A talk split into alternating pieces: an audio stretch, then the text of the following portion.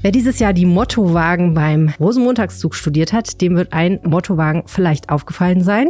Ein fröhlicher bergischer Löwe schüttet mit einer Schubkarre 5,8 Millionen Euro in ein lustig loderndes Feuer, auf dem steht Evangelischer Kirchentag in Düsseldorf 2027. Ein Mottowagen, der sich gegen die Finanzierung des Evangelischen Kirchentags in Düsseldorf 2027 wendet. Ist dieser evangelische Kirchentag ein Closed Shop für Gläubige oder nützlich für alle Düsseldorfer? Das ist eigentlich die Kernfrage. Es gibt ein Bürgerbegehren gegen die Finanzierung durch die Stadt. Was spricht für diese Finanzierung? Was spricht dagegen? Darüber diskutieren heute hier im Rheinpegel-Podcast Ricarda Hinz vom Düsseldorfer Aufklärungsdienst. Hallo. Hallo und Ann-Kathrin Zotter von der CDU. Hallo. Hallo. Mein Name ist Helene Pawlitzki. Ich bin in der Stadtbibliothek Düsseldorf. Ihr hört Folge 248 dieses Podcasts und der Rhein steht bei 1,79 Metern. Rheinpegel. Der Düsseldorf-Podcast der Rheinischen Post. Herzlich willkommen im Rheinpegel-Podcast. Normalerweise sprechen wir hier jede Woche über drei Themen, die Düsseldorf am meisten bewegen. Heute geht es mal um ein Thema, weil ich gedacht habe, es gibt so Themen, die würde ich eigentlich ganz gerne mal in der Breite diskutieren. Und dazu habe ich zwei tolle Gäste. Schön, dass ihr da seid. Herzlich willkommen an Katrin Zotter. Magst du dich kurz vorstellen? Ja, gerne. Ich bin Ann-Kathrin Zotter, ich bin 25 Jahre alt, bin in der CDU aktiv und bin dort Kreisvorsitzende des Evangelischen Arbeitskreises und stellvertretende Landesvorsitzende des Evangelischen Arbeitskreises der CDU. Und Ricarda Hinz ist da. Hallo. Ja, hallo. Ich bin säkulare Aktivistin und habe den Düsseldorfer Aufklärungsdienst gegründet. Eine Regionalgruppe der Giordano Bruno Stiftung, die inzwischen so circa 60 Regional- und Hochschulgruppen hat. Und wir sind die Düsseldorfer Regionalgruppe mit dem lustigen Namen Aufklärungsdienst, weil solange es noch Gottesdienste in der Stadt gibt, braucht es auch dringend Aufklärungsdienste, sagen wir. Genau. Ihr beide diskutiert gleich mit mir oder miteinander vielmehr darüber, was das eigentlich soll mit der Finanzierung des Kirchentags in Düsseldorf. Es geht ja immerhin um knapp 6 Millionen Euro. Vorher vielleicht noch ein kleines bisschen Housekeeping hier im Podcast. Ich habe eine Zuschrift bekommen von Holger. Mega cooler Podcast, immer super, aber besonders gerade der zum Milieu. Letzte Bonus-Episode mit Uwe Jens Ronau zum Düsseldorfer Milieu. Was ist das eigentlich? Wo kommt das her? Anhand des Karnevalsschlages. Ja, vielen Dank, Holger. Er schreibt weiter, dank eures tollen Beitrags zu den Balkonkraftwerken haben wir uns mit dem Thema näher beschäftigt und überlegen derzeit, ein solches auf unserem Schuppendach einzusetzen. Ich bin sehr gespannt, ob das was wird. Und Fabian hat geschrieben. Mal wieder, muss man sagen. Themenwahl mal wieder top gelungen und spaßig und kurzweilig. Tutto kompletti Haushalt dann, alles weggespült, Socken und Unterwäsche gefaltet und Wäsche abgehangen. So muss das sein. Wenn ihr mir auch schreiben wollt, könnt ihr das machen. Äh, zum Beispiel per WhatsApp an 0160 80 80 844. Wenn ihr mögt, könnt ihr dann auch Teil der Rheinpegel-Community in einer WhatsApp-Broadcast-Liste werden. Schreibt mir gerne, dann sage ich euch, wie das funktioniert und was das bedeutet. Ansonsten könnt ihr mir natürlich mailen an rheinpegel.rheinische-post.de. Jetzt sprechen wir gleich über den Düsseldorfer Kirchentag und seine Finanzierung. Vorher machen wir eine Kurzpause, in der vielleicht auch ein bisschen Werbung läuft. Und wir sind zurück. Herzlich willkommen. Und tatsächlich habe ich mal über die eben gerade genannte WhatsApp-Broadcast-Liste meiner Rheinpegel-Hörerinnen und Hörer gefragt, ob eigentlich der ein oder andere sich schon mal Gedanken gemacht hat zum Thema Finanzierung des Kirchentags in Düsseldorf. Und die Antwort war, hm, also eigentlich nicht so richtig, aber was ich wahrgenommen habe, sind diese kritischen Mottowagen von Jacques Tilly. Ähm, das heißt, ich glaube, wir sind mit der Diskussion noch relativ weit am Anfang, wobei ja schon beschlossen ist, dass der Kirchentag eigentlich in Düsseldorf stattfinden soll. Mhm. Strittig ist ja, ne, zwischen euch vor allen Dingen die Finanzierung. Also die Frage, soll es eigentlich tatsächlich diese 5,8 Millionen Euro aus Steuergeldern dafür geben? Kurz die Vorgeschichte. Es gibt einen Ratsbeschluss dazu aus dem Juni. Da gab es quasi zwei Abstimmungen. Die eine Abstimmung war, soll dieser Kirchentag in Düsseldorf stattfinden? Da war eigentlich wenig Kontroverse zu sehen. Alle fanden das eine gute Idee. Die zweite Abstimmung war die Frage, geben wir da Geld dazu und wenn ja, wie viel? Und das war deutlich kontroverser. 48 Leute haben für Ja gestimmt im Rat, 17 mit Nein und 7 haben sich enthalten. Man kann, glaube ich, ganz grob sagen, dass die CDU ziemlich vollmundig dafür war, ne, Ann-Kathrin? Ja, auf jeden Fall. Wir waren einstimmig dafür. Genau. Die FDP hat gesagt, äh, ja, schon, aber muss es wirklich so viel Geld sein? Die wollten den Zuschuss ungefähr halbieren. Bei den Grünen, die ja mit der CDU zusammen aktuell Düsseldorf regieren, war es ganz spannend, dass es einige gab, die gesagt haben, nein, wir sind da absolut dagegen und andere, die gesagt haben, ja, also die waren in dieser Frage gespalten. Das sind so grob, glaube ich, die wichtigsten Positionen. Und jetzt gibt es ein Bürgerbegehren des Düsseldorfer Aufklärungsdienstes, das du unter anderem, Ricarda, angestoßen hast. Ja. Und da ist eben das Ziel, einen Bürgerentscheid über die Finanzierung anzustoßen, korrekt? Das ist richtig. Wenn das Bürgerbegehren erfolgreich ist, äh, kann der Rat entweder einlenken oder wenn er das nicht möchte und weiterhin mindestens 5,8 Millionen zahlen will, dann äh, käme es zum Bürgerentscheid und dann würden alle Bürger gefragt, wie bei einer Wahl. Aber wir haben ja nicht nur das Bürgerbegehren initiiert, das war der zweite Schritt. Wir haben auch dafür gesorgt, dass es überhaupt im Rat äh, diskutiert wurde und zu dieser getrennten Abstimmung kam.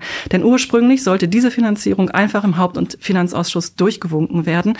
Und wenn wir nicht mit der äh, plakativen Moses-Protestaktion auf dem Marktplatz gestanden hätten, direkt im Juni, vier Tage vor diesem Rat, äh, vor dieser äh, Ratssitzung, dann äh, wäre die SPD niemals wach geworden. Und auch von Volt gab es jenige äh, säkulare Lokalpolitiker, die gesagt haben, Moment, nicht mehr alle Menschen sind Mitglied in der Kirche, sind in Düsseldorf aktuell noch 14 Prozent evangelische Kirchenmitglieder. Was ist denn mit den anderen?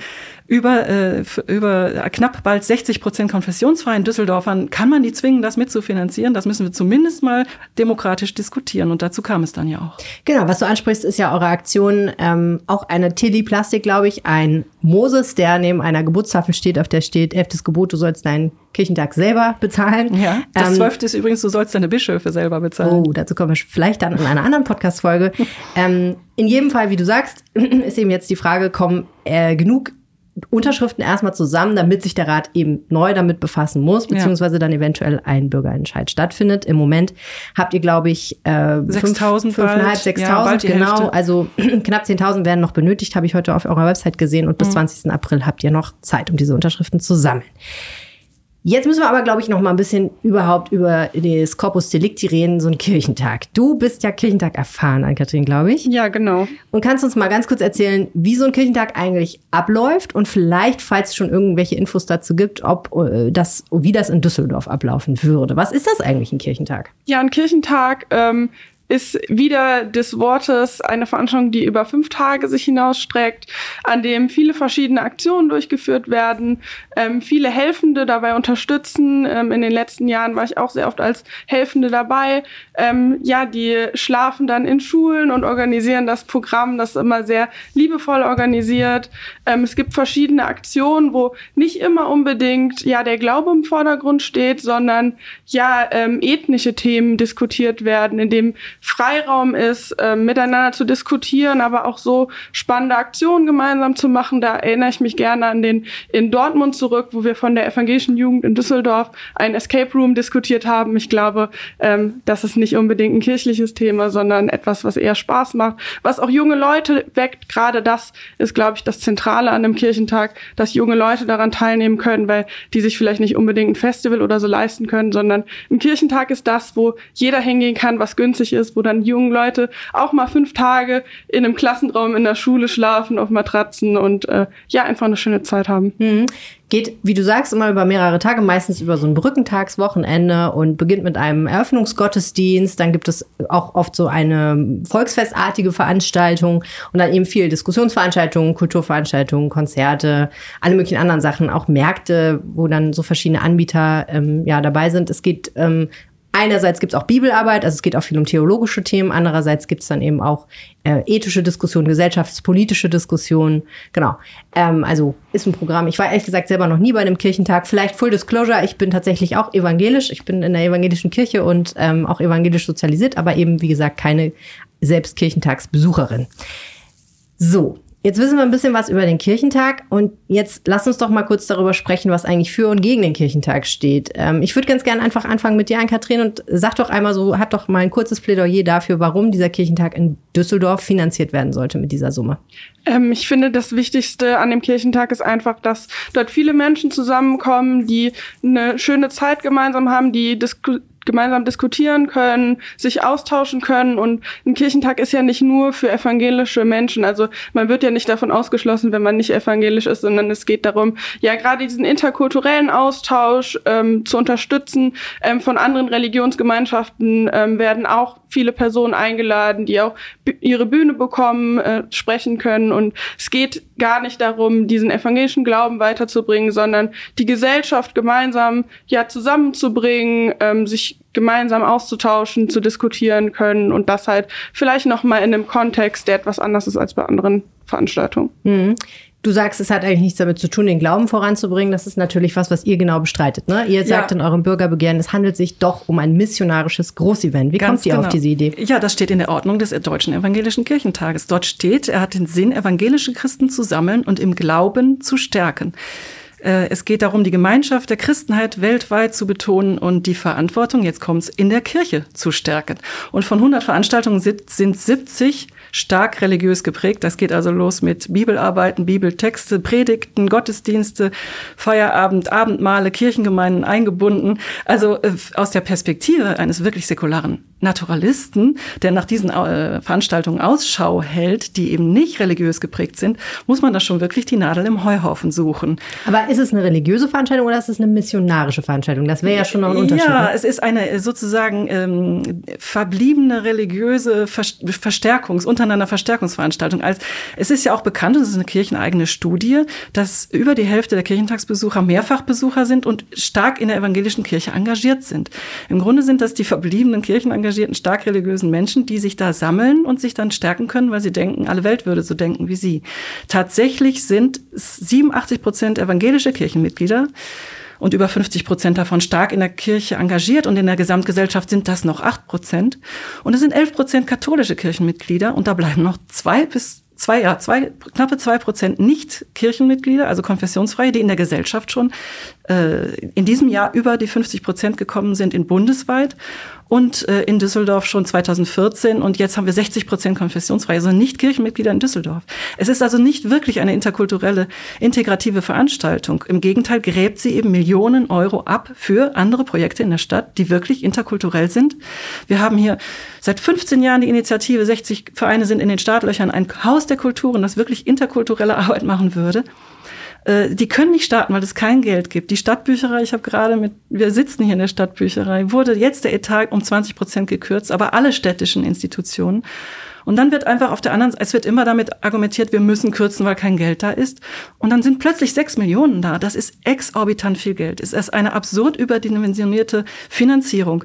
Und das Problem daran ist, was wir in erster Linie kritisieren, ist, dass warum sollen weltanschaulich nicht-Christen, ja, also äh, Ungläubige und Andersgläubige, dass dieses Glaubensstärkungsfest und Missionsfest einer einzigen Weltanschauung, einer Konfession in diesem Umfang mitfinanzieren. Zumal ja auch die evangelische Kirche vermögend ist. Äh, Ann-Kathrin, du als Ex-Kirchentagsbesucherin, hast du das Gefühl oder würdest du sagen, dass der Kirchentag ein Integrationsproblem hat, dass das eine Veranstaltung ist, die sich, die in erster Linie ist für Menschen, die in der Kirche sind? Ähm, nein, also ich würde da direkt auch mal drauf eingehen zu den Kirchentagsbesuchern. Natürlich die Leute, die eine Karte kaufen, die kann man ganz einfach erfassen, ähm, welcher ja, Religion diese angehörig sind. Ähm, aber das große, ja, das Schöne an dem Kirchentag ist ja auch, dass nicht jeder eine Karte kaufen muss, der daran teilnimmt. Es gibt sehr viele Veranstaltungen, die man einfach besuchen kann, weil man gerade in der Nähe ist, weil man das gerade mitbekommt. Und ähm, das sind dann sehr oft die, gerade die Menschen, die dann vielleicht nicht in der evangelischen Kirche aktiv sind, nicht gläubig sind. Ähm, ja, darum geht's ja auch beim Kirchentag. Man, man bekommt die Veranstaltung mit, man geht daran vorbei, sie sind überall in der Stadt ja verortet. Man braucht nur für ganz wenige Aktion eigentlich eine Karte. Nur wenn man wirklich in Gebäude reingeht, zu Messen geht oder sowas, dafür braucht man eine Karte. Aber viele Aktionen finden einfach in der Stadt da. da vielleicht äh, ein gutes Beispiel ist ähm, ja die der Zusammenschluss der Jugendorganisationen, äh, die immer zusammen ein Jugenddorf haben. Bei diesem Dorf wird nicht äh, eine Karte kontrolliert, sondern jeder kann daran vorbeigehen, an den Aktionen teilnehmen und ähm, ja, daran sieht man ja, dass vielleicht diese Zahlen gar nicht so repräsentativ sind, wie sie vielleicht scheinen, sondern dass viel mehr Menschen daran teilnehmen, viel diverser Menschen daran teilnehmen. Ich habe mich schon auf den Kirchentagen mit sehr vielen Menschen ja unterhalten können, sehr interessante Diskussionen gehabt, die auf jeden Fall nicht äh, evangelisch gläubig waren, sondern aus unterschiedlichen Kulturen, aus ja von überall her. Die eine Frage ist natürlich, ist das offen. Und ich meine, natürlich wird niemand ausgeschlossen, zum Kirchentag zu kommen. Man wird ja nicht nach seiner Kirchenzugehörigkeit gefragt, wenn man sich eine Karte kauft oder auch nicht. Und die andere Frage ist natürlich, haben Menschen, die nicht gläubig sind, das Gefühl, das ist was für mich? Ist dieses Angebot für die geeignet? Interessiert die das überhaupt? Und erfahren sie davon überhaupt? Ähm, hat der Kirchentag da vielleicht dann einfach auch das Problem, dass er nicht offen genug auftritt? Ähm, also ich würde sagen, dass er auf jeden Fall offen auftritt. Ähm, ja, die, wie gerade gesagt, die Veranstaltungen sind einfach zugänglich für jeden. Ähm, es gibt sehr, sehr viele verschiedene Themen, die dann auch irgendwie sehr stark diskutiert werden. Ich weiß, äh, ja, das beste Beispiel war der Dortmunder Kirchentag, wo sehr stark über ein paar ja sexuell geprägte Veranstaltung diskutiert wurde, was auch in der Presse stark diskutiert wird. Da würde ich nicht sagen, dass das eine stark kirchliche ähm, Veranstaltung war. Was war das zum Beispiel? Ähm, es ging um äh, das Vulvenmalen und ähm, ja, da wurde sich einfach mit dem menschlichen Körper auseinandergesetzt, was ich sehr interessant fand in dem Kontext evangelischer Kirchentag. Ähm, und so gibt's halt viele verschiedene Veranstaltungen, wo man unterschiedliche Menschen einfach abholt ähm, ja, vielleicht muss man sich wirklich überlegen, wie man diese einzelnen kleinen Veranstaltungen besser vermarktet, besser bekannt macht, wo es nicht unbedingt darum geht, gerade einen Gottesdienst abzuhalten. Aber ich denke, dass das Programm auf jeden Fall da ist, wo jeder abgeholt werden kann.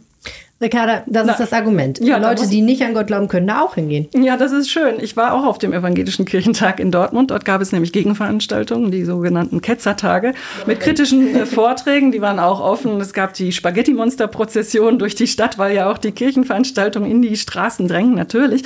Aber es gibt auch genau, ich habe auch äh, aus der anderen Perspektive genau die andere Reaktion erfahren. Äh, und äh, eine Studie der Universität Bremen hat einen Kirchentag von 2005 analysiert auf den lokalen lokal, ähm, auf den lokalen ökonomischen Effekt. Und da hat der Kirchentag, da hat der Einzelhandel bis zu 40 Prozent Umsatzeinbußen gehabt, weil die Menschen die Innenstadt eben genau dann meiden, wenn sie von äh, religiösen, äh, beseelten Menschen nur so überflutet ist. Ne? Ganz, ganz Düsseldorf wird von Religiösen besetzt sein. Viele kommen dann erst gar nicht in die Stadt, denen diese Inhalte einfach nicht so zusagen. Ja. Ähm, aber das gleiche haben wir auch bei allen anderen Veranstaltungen, die irgendwie von der Stadt gefördert werden.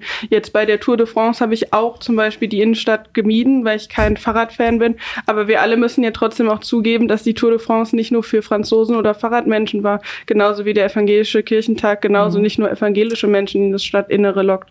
Gut, aber es geht ja jetzt hier um die Finanzierung. Wir haben ja auch nichts dagegen, dass die evangelische Kirche evangelische Kirchentage offen für alle freigängig, zugänglich mit spannenden interkulturellen Veranstaltungen macht. Da haben wir ja gar nichts dagegen. Ich würde da auch sogar gerne hingehen, wenn mich die Themen interessieren äh, und würde da gerne partizipieren, aber ich möchte es nicht finanzieren.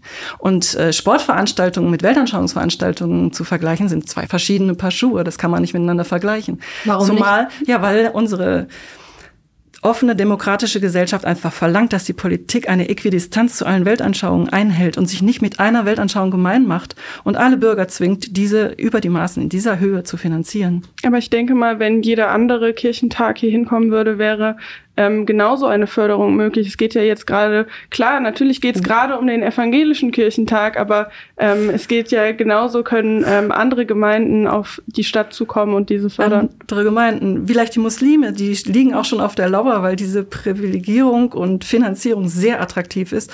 Aber da würde ich gerne wissen, was hier in der Stadtgesellschaft los wäre, wenn man ihnen sechs Millionen äh, städtische Steuergelder zuschießt für ein fünftägiges Fest. Und es ist ja nicht nur das städtische Steuergeld. Es kommen ja noch siebeneinhalb Millionen vom Land NRW dazu, eine halbe, Million, äh, eine halbe Million von, vom Bund. Und das macht insgesamt 20 Millionen jeden Veranstalter, den ich frage, was machst du für ein fünftägiges Fest mit 20 Millionen, also circa 2000 Veranstaltungen. Das macht pro Veranstaltung 10.000 Euro. Die reagieren spontan mit, so viel Geld kann ich gar nicht ausgeben. Das Geld ist das eine. Ne? Ähm, ja. Wir können gleich nochmal darüber sprechen, über diese Summe und auch vielleicht vergleichen mit anderen Summen, die die Stadt so für verschiedene andere Sachen ausgegeben hat. Die andere Frage ist ja ein bisschen, wenn andere Gruppen sowas machen würden, würde mhm. die Stadt dann ähnlich reagieren und wäre das dann okay oder wäre das nicht okay? Was ja zwei verschiedene Fragen sind tatsächlich. Erstmal muss man, glaube ich, sagen, es ist ja nominell zumindest oder die Jure keine Veranstaltung, die die evangelische Kirche selber ausrichtet, sondern eine Veranstaltung, die durch einen Verein ausgerichtet wird, in dem Laien organisiert sind. Ähm, es gibt, glaube ich, nicht so richtig was Vergleichbares. Ähm, bei Muslimen in Deutschland, jedenfalls nicht in dieser Größe. Das ist ein, naja, eines der Probleme, aber das ist natürlich eine spannende Frage. Wenn es jetzt zum Beispiel von der Giordano Bruno Stiftung ausgehen ja. würde, die ja auch hinter dem DA steht, ja. ähm, wenn die so eine Veranstaltung machen würde, wäre das dann okay, wenn äh, 6 Millionen Euro zugeschossen würden? Denn Ach, es sind ja auch nicht alle Menschen äh, hinter, sind hinter, nicht alle den, hinter diesem Gedanken. Genau, ja, sind nicht alle evolutionäre genau. Humanisten. Dankeschön. Nein, nein, die Stiftung sie legt schon auch äh, auf äh, Unabhängigkeit Wert und ähm, also äh, das ist ja eine unglaubliche Proportionsverschiebung. Das ist ja wahnsinnig viel Geld. Ne? Und ähm, ist, ach so, der, der Verein, das wollte ich sagen.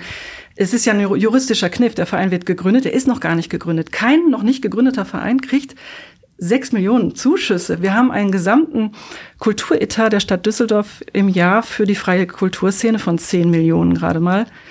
Und das fürs ganze Jahr. Dafür wird Programm gemacht äh, an 365 Tagen und nicht nur an fünf Tagen. Und da kommen äh, wesentlich mehr äh, Menschen können daran, daran partizipieren. Das ist offen für alle. Ähm, also es ist gar keine Verhältnismäßigkeit, es ist unglaublich viel Geld. Und Aber trotzdem nochmal die Frage, an welcher Stelle fändest du es okay, wenn die Stadt ein einzelnes Event so finanziert und an welcher Stelle nicht? Ich finde es in Ordnung, wenn sie das im äh, Gießkannenprinzip über alle, in, in einer Äquidistanz an alle Vereine äh, und, und Weltanschauungsgruppierungen, die sich darum bewerben, auch äh, ausschüttet und nicht eine einzige Konfession, eine einzige Weltanschauung dermaßen privilegiert.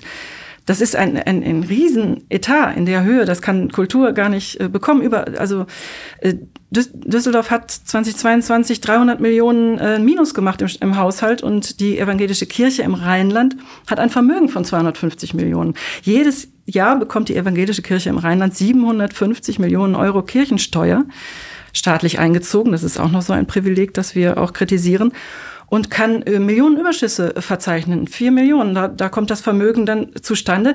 Und ich finde das auch unchristlich und unsolidarisch, wenn eine vermögende, nachweislich nicht förderbedürftige Kirche eine verschuldete Gemeinschaft um Millionen bittet, um ihr Missions- und PR-Event zu finanzieren. Letztlich fehlt dieses Millionengeld, fehlt den Ärmsten in der Gesellschaft. Wofür braucht denn der Kirchentag dieses Geld an, Kathrin? Ja, generell für die Organisation und da vielleicht, vielleicht auch nochmal eingehen, dass ja auch, ähm, ich meine, 1,3 Millionen davon sind Sachleistungen, also gar nicht wirklich die Fördergelder, sondern es geht darum, ähm, ja, de, dem Kirchentag so zu helfen, zum Beispiel die Schulen zu öffnen, die genutzt werden, damit dort ähm, Helfende unterkommen, ähm, ja, und so auch ähm, ja, Orte zu schaffen, an dem der Kirchentag stattfinden kann. Und ähm, es sind ja nicht komplett äh, geldwerte Leistungen, sondern auch Sachleistungen, die hm. hier mit einbegriffen sind. Wäre es denn denkbar, dass weniger Geld fließt aus deiner Sicht für diesen Kirchentag? Ähm, ich denke, dass sich da viel Gedanken drüber gemacht wurden, wie viel Geld denn benötigt wird. Und ähm, ja, wie du gerade eben schon gesagt hast, wird der Kirchentag ja nicht von der Kirche selber organisiert, sondern von einer Stiftung, die dahinter steht, die ein unabhängiges Präsidium hat, ähm, wo auch Menschen drinne sind, die nicht evangelisch sind, aus der Wissenschaft ganz viele Menschen, aus der Lehre, ähm, die, glaube ich, sehr gut äh, und sehr verantwortungsvoll mit dem Geld dann auch umgehen können. Es ist ja tatsächlich auch ein Argument der Gegner, die sagen, Düsseldorf steuert gerade auf eine ziemlich schwierige Haushaltslage zu. Wir sind eigentlich schon drin, es wird aber immer schwieriger. Da kommen verschiedene Sachen zusammen. Einerseits hängt uns immer noch so ein bisschen die Corona-Pandemie in den Knochen, wo die Gewerbesteuereinnahmen ziemlich gelitten haben, weil einfach manche Geschäfte nicht auf waren und bestimmte Umsätze nicht gemacht wurden. Dann haben wir natürlich durch den Krieg äh, Russlands in der Ukraine einen gewaltigen zusätzlichen Flüchtlingszustrom gab, was wahnsinnig teuer einfach ist, immer noch, um diese Menschen unterzubringen, zu beschulen, in Kitas und so weiter und zu integrieren natürlich. Ähm, ist es da nicht eigentlich eine gute Idee, nochmal drüber nachzudenken, ob diese Summe wirklich gerechtfertigt ist? Ähm, ich glaube, diese Lage, die du gerade besprochen hast, dass ähm, ja der Haushalt immer äh, mehr ins Minus reingeht, das ist ja nicht Düsseldorf alleine, die das trifft, sondern es sind ja mehrere Kommunen, die das jetzt trifft, weil die angesprochenen Sachen natürlich uns alle betreffen. Und ich denke, wir sollten einfach schauen, dass wir mit dem Geld, was wir haben, auch weiterhin so wirtschaften, dass es unserer Stadt zugutekommt, weil gerade ja auch dieser Kirchentag nochmal viel Geld in unsere Wirtschaft hineinbringt, die ja auch in, unter Corona sehr eingebrochen ist. Ähm, Restaurants, die schließen mussten, ähm, ja, und unterschiedliche, also gerade äh, Einzelhändler und so, dass wir gerade mit dem Kirchentag die Chance haben, dort auch wieder Geld in unsere Stadt ähm, zu bekommen, was da vielleicht dann auch besser aufgehoben ist bei den Menschen vor Ort als bei der Stadt selber. Es gibt ein Ergebnis einer äh, Teilnehmerbefragung nach dem Kirchentag in Dortmund 2019. Der zufolge haben 2019 die Teilnehmer in Dortmund hochgerechnet 15 Millionen Euro in der Stadt ausgegeben. Mhm. Das ist natürlich eine Hochrechnung. Also nicht mhm. jeder einzelne Kirchentagsbesucher wurde befragt und man kann da nur einen mhm. Durchschnittswert mhm. ermitteln und das dann hochrechnen. Ja, aufgrund von erwarteten Zuschauerzahlen. Das ist auch alles geschätzt. Ja. Die war ja nachher. Also es war ja, hinterher, aber okay, egal. Also es ist auf jeden Fall eine Schätzung. Aber mhm. trotzdem wäre es ja so, wenn 15 Millionen ganz grob stimmt, wäre natürlich 6 Millionen Euro dafür auszugeben schon noch ein Schnapper, oder? naja, Stadt. das sind ja keine Einnahmen der Stadt. Das sind Einnahmen des Handels, die ja eben auch gerade die Studie, die ich zitierte, eingebrochen waren und äh, zu hoch eingeschätzt sind. Also Kritiker haben das auch analysiert und gesagt, das ist alles übertriebene Erwartung. Und was an die Stadt vielleicht zurückfließt, ist die Gewerbesteuereinnahme durch höhere Umsätze. Und das war in Leipzig waren das 180.000 Euro. Und wir haben ja auch aufgrund des Bürgerbegehrens eine Kosteneinschätzung vom Amt auch auf dem Formular mit drauf drucken müssen.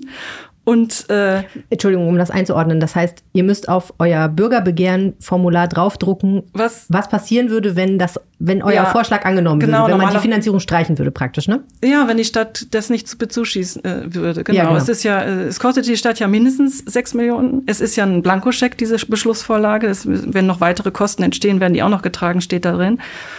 Und ähm, äh, die Einnahmen auf der anderen Seite könnten höchstens erhöhte äh, Gewerbesteuereinnahmen sein und die sind übertrieben angegeben auch auf unserem Formular. Äh, denn die gehen von 35 bis 50 Prozent Gewinn für den Einzelhandel aus und real in der Wirtschaft sind 7 Prozent. Da muss man sich schon an den Kopf fassen, ähm, ob man dieser Stadtverwaltung trauen kann, wenn sie den erwarteten Gewinn nicht richtig einschätzen kann. Ich glaube 1,3 Millionen steht Ja, genau, und das drauf. ist übertrieben viel. Wir werden natürlich im Anschluss an den Kirchentag fragen, wie viel erhöhte Gewerbesteuereinnahme tatsächlich reingekommen ist. Tatsache ist natürlich, man kann sich da grob verschätzen. Das hat man am Grand Depart tatsächlich ja auch gesehen bei der Tour de France, wo ich glaube insgesamt knapp 16 Millionen Euro ausgegeben wurden, aber nur 8 Millionen eingenommen wurden. Das heißt, das war ein Verlust äh, in der Stadt von knapp 8 Millionen und das wurde ja dann auch im Rat sehr, sehr kontrovers diskutiert. Äh, die einen sagen beispielsweise der damalige Oberbürgermeister Thomas Geisel von der SPD hat immer gesagt, doch, doch, das hat sich total gelohnt, weil der Imagegewinn sehr groß ist. Und das ist ja tatsächlich die nächste Frage. Was kriegen wir denn eigentlich für diese sechs Millionen Euro? Kriegen naja, wir denn zum Beispiel als Stadt Düsseldorf einen gewaltigen Imagegewinn? In dem Jahr war der Haushalt ausgeglichen. Jetzt haben wir ein riesiges Haushaltsloch und das ist eine andere Situation auch. Was kriegen wir für sechs Millionen Euro? Ja, ich würde auf jeden Fall auch sagen, dass wir ähm, ja nicht, also auf jeden Fall in Richtung Imagegewinn gehen, dass wir uns zeigen als ja weltoffene Stadt, die den interkulturellen Austausch ähm, ja mit gestalten möchte, mitprägt, ähm, ja, wo wir zeigen, ähm, dass wir ja die Religionsgemeinschaften bei uns in unserer Stadt willkommen heißen und halt auch durch die Gestaltung des Programms auch verschiedene Aspekte mit, äh, äh, mitprägen können, zum Beispiel durch den Austausch, dass verschiedene Religionsgemeinschaften auch auf diesem evangelischen Kirchentag auftreten dürfen und wir dadurch einfach auch den Zusammenhalt in unserer Gesellschaft stärken können. Tja, wir kriegen eine von äh, Glaubensinhalten äh, vollmundige, äh, von 100 Veranstaltungen, 70 Veranstaltungen religiös geprägte, einseitig im evangelischen Glauben geprägte Bibelzitate um die Ohren geworfen und werden als kritische, säkulare Naturalisten diese Veranstaltung großräumig meiden müssen, wenn wir nicht äh, ja da damit äh, ja wenn wir nicht allzu sehr leiden wollen. Also es sind längst nicht mehr alle Menschen einverstanden mit den Inhalten von Religion und viele sind bewusst treten bewusst aus, weil sie äh, nicht mehr auch hinter den politischen Inhalten von Religiösen stehen können, die den den Machtmissbrauch, die sexuelle Gewalt und auch die Fragen in der Selbstbestimmung bezüglich Schwangerschaftsabbrüche, Familienplanung, das alles nicht mehr teilen können. Und sie sind auch nicht unbedingt verschärft also nicht unbedingt scharf darauf, das auch mit Religiösen in zig Podien nochmal immer wieder aufs Neue zu diskutieren zu müssen. Ne? Und ich meine, das muss die Kirche doch auch mal ernst nehmen, dass so viele Menschen austreten. Das ist ja auch eine Abstimmung. Und ja, also da sind direkt zwei Punkte, die mir dabei äh, einfallen. Einmal zu äh, ja den Anschuldigungen gegenüber die gegenüber der Kirche finde ich es immer ja interessant, wie dadurch auf einmal verschiedene Glaubensgemeinschaften über einen Kamm geschert werden. Ähm, ja, wir haben diese Missbrauchsvorfälle in der katholischen Kirche. Ähm, da finde ich es immer ein bisschen ja hat äh, merkwürdig, wenn man dann die evangelische Kirche damit einbezieht. Ähm, aber andererseits ja auch, wie gesagt, ein Ausrichter, der nicht die evangelische Kirche ist, sondern ähm, ja ein unabhängiges Gremium. Und ähm, wir haben, glaube ich, wir wissen alle, die Berichterstattung von Kirchentagen, sei es katholisch noch evangelisch, dass dort nicht die Missbrauchsfälle oder ähm, ja sexuelle Bestimmung oder sowas ähm, im Vordergrund steht, sondern dass der Austausch da im Vordergrund steht. Gerade vielleicht auch diese sexuelle Selbstbestimmung, Abtreibungsrecht, dass wir da auch sehr stark mitbekommen, dass das sehr stark diskutiert wird auf diesen Kirchentagen, dass dort alle Meinungen zugelassen sind und dann auch der andere Punkt mit den 70 Prozent ähm, ja kirchlich geprägten Programminhalten. Ja, es gibt viele Programminhalte, die kirchlicher sind als andere, aber ich denke nicht, dass ähm, ja es sind nicht 70 Prozent Bibellesungen und Gottesdienste, sondern 70 Prozent die Kirche in ihrem Namen tragen, die aber sehr divers aufgestellt sind ähm, und nicht das unbedingt dann vermitteln wollen. Die Veranstalter des Evangelischen Kirchentags haben ja gesagt, wenn es diese Förderung durch die Stadt Düsseldorf nicht gibt, dann gibt es keinen Plan B für uns und dann ist wahrscheinlich, dass der Kirchentag tatsächlich nicht in Düsseldorf stattfinden kann, sondern dann suchen wir uns eine andere Stadt, die uns eben diese Förderung gibt. Wir haben ja jetzt im Moment einen Krieg in Europa. Die Kirchentage waren ja auch immer so sagt man zumindest, ein Zentrum gesellschaftlicher Diskussion, die auch was zu tun haben mit der weltpolitischen Lage. Also das sind ja auch immer Themen, zumindest kann man das sagen. Es wird immer auch diskutiert über die weltpolitische Lage auf Kirchentagen. Jetzt weiß ich natürlich nicht, was 2027 ist und hm. ich möchte schwer hoffen, dass der Krieg dann vorbei ist, aber das weiß natürlich tatsächlich keiner, wie die Weltlage dann ist. Aber können wir uns, Ricarda, in solchen Zeiten eigentlich erlauben, auf so eine Veranstaltung zu verzichten? Ja, können wir uns solche Veranstaltungen erlauben in solchen Zeiten. Wir haben wirklich gravierende Probleme. Nicht nur äh, die Kriege, der neue Krieg in Europa, sondern auch die umweltpolitische Lage. Das sind wirklich Probleme, mit denen müssen wir mit wissenschaftlicher, rationaler Vernunft angehen, denn das ist das Einzige, was uns weiterhilft.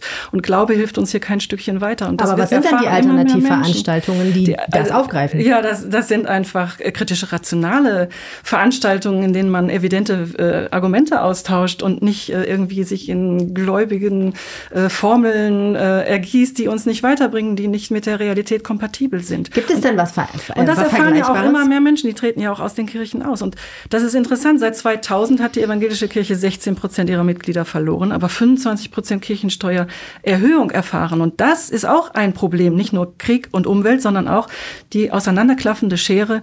Der, das ist das, äh, die soziale Schere der, der äh, Stadtgesellschaft. Das ist das, was die Menschen trennt. Die Hälfte der Kirchensteuereinnahmen, also dieser 700 50 Millionen nur der evangelischen Kirche im Rheinland kommt nur von 3000 Menschen. Die reichen 3000. Denen fällt das äh, nicht schwer, die merken das gar nicht. Und ähm, die Menschen, die austreten, das ist das die Hälfte der äh, Kirchenmitglieder, die nichts zahlt, weil sie nichts hat. Und das tut, das merkt die Kirche nicht. Und das im Grunde ist es so, es kommt mir vor wie so eine leere Hülle, die nur durch ihr Geld zusammengehalten wird, aber innen ist der Inhalt schon längst verloren gegangen. Und es ist nur eine Frage der Zeit, wann es implodiert. Witzigerweise hat ja auch die DDR kurz vor ihrer Implosion ihren 40.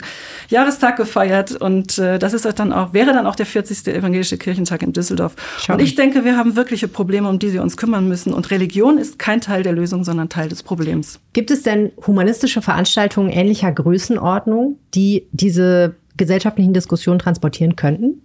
Ja, sicher. Also wir haben, äh, wir machen ja selber auch sehr viele Veranstaltungen, schon seit zwölf Jahren hier in Düsseldorf. Und vor allen Dingen sind sie kritikoffen, ja. Sie sind äh, rational, sie sind ähm, naturwissenschaftlich äh, geprägt, also ähm, und ähm, da werden Argumente ausgetauscht und jedes Argument gibt sich der Kritik. Es gibt kein Dogma, es ist dogmenfrei. Ne? Ohne Gott, der Gottesglaube an sich ist ja schon ein Dogma, was kann nicht hinterfragt werden. Man kann Glauben nicht hinterfragen.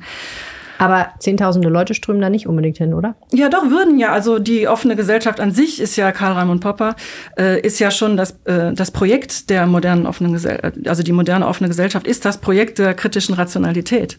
Und äh, wir verdanken die moderne Gesellschaft der Emanzipations- und Aufklärungsbewegung und die müssen wir auch mal würdigen. Und wir verdanken es nicht äh, die Menschenrechte, die äh, Kinderrechte, die Tierrechte, all diese Befreiung des Individuums und die Überwindung des Speziesismus. Es kommt nicht aus der Religion, es kommt auch nicht aus der Philosophie der Religion, sondern aus der Gegenbewegung. Ann-Kathrin, eine ähm, Diskussion ist ja tatsächlich die gesellschaftliche Bedeutung. Also welche Sorte Diskussionen hast du denn in der Vergangenheit erlebt, wo du sagen würdest, ja, da habe ich tatsächlich, äh, das hat die Gesellschaft tatsächlich weitergebracht, jetzt über die Stadt hinaus, in der das stattgefunden hat? Ähm, ich würde sagen, bei den Kirchentagen wird sehr oft ähm, ja das Thema Sexualität diskutiert, wo wir ja auch als ähm, evangelische Kirche sehr hinter dem der Ehe für alle zum Beispiel stehen oder ähm, auch ähm, ja dem Selbstbestimmungsrecht der Frau Und ähm, ja, gerade diese Diskussionen, finde ich, sind wichtig im Kon Kontext der Kirche auch ja zu diskutieren, weil viele Menschen, die ähm, ja nicht wissen, wo sie hin sollen, zur Kirche kommen. Also ich bekomme das auch sehr viel mit, dass Menschen, die keine Anlaufstelle haben, auch sich sehr oft im Glauben wiederfinden und dort ihren Rückhalt finden. Und ich finde gerade da ähm, ja, zum Thema Ehe für alle gibt es sehr viele Menschen, die sich da in der Kirche ja lange nicht willkommen gefühlt haben, aber wo durch die Diskussion ähm, wir es wieder geschafft haben, dass diese Menschen sich willkommen fühlen, dass diese Menschen ja genauso akzeptiert werden, wie sie sind. Und ähm, ja, das war ein wichtiger Schritt, der auf einem Kirchentag auch, also auf verschiedenen Kirchentagen sehr oft und lange diskutiert wurde und ähm, wo man gemeinsam durch diesen Diskurs vor Ort einfach auch ähm, ja was bewegen konnte, was verändern konnte in der Kirche. Ich sage nicht, dass die Kirche irgendwie schon immer perfekt war und ähm, alles irgendwie von der Kirche immer richtig war, aber ich denke, gerade Kirchentage bringen uns dorthin, die Kirche auch noch mal zu revolutionieren, weil hier viele Menschen, die sonst vielleicht kein Gehör in der Gesellschaft finden, gerade auf einem Kirchentag ihre Stimme erheben können. An der Stelle würde ich sagen, Argumente ausgetauscht. Gibt es noch etwas, was noch nicht gesagt wurde und was euch wichtig ist? Also für mich ist, glaube ich, wichtig, ich war lange in der evangelischen Jugend aktiv. Ähm, ja, die, ähm, der Kirchentag ist für uns Jugendliche einfach auch immer ein sehr schöner Anlaufpunkt, ähm, wo man sehr kostengünstig auch äh, an einem schönen Event teilnehmen kann, wo Bands spielen, was, glaube ich, viele Jugendliche sonst nicht erleben könnten. Ja, also mir wäre wichtig zu betonen, dass es auch Menschen gibt, die sich als religionsfrei empfinden im Sinne von frei von Religion und die auch nicht andauernd damit belatschert werden wollen und ähm, bewusst religionsfrei leben und die können nicht ausgeschlossen werden. Vor allen Dingen können sie nicht gezwungen werden, religiöse Veranstaltungen mitzufinanzieren. Ich habe überhaupt nichts gegen schöne Veranstaltungen für Jugendliche, nur es gibt zig Veranstalter, die das gerne machen würden, anbieten würden und sich nicht leisten können und ihre Mittel gekürzt bekommen. Und da ist eben nicht einsehbar, dass auf einen Veranstalter plötzlich Millionen Geldsegen da niederregnet und alle anderen bleiben im Trockenen. Ich danke euch sehr für diese Diskussion, fand es super spannend, sehr engagiert und bin sehr gespannt, wie es weitergeht, denn äh, tatsächlich ist ja die Reise noch ein bisschen offen, was das Politische angeht. Wir werden das auf jeden Fall weiter verfolgen hier im Podcast und in der Rheinischen Post. Das war der Rheinpegel für diese Woche. Wenn ihr uns was sagen möchtet, könnt ihr das gerne machen an rheinpegel.rheinische-post.de. Ihr könnt mich auch auf Twitter, LinkedIn oder Instagram finden und ich freue mich immer, wenn ihr euch meldet. Ich sage danke an meine beiden Gesprächspartnerinnen. Schöne Woche. Bis dann. Danke. Danke. Mehr im Netz. Alle Nachrichten aus der Landeshauptstadt findet ihr auf rp-online.de/düsseldorf.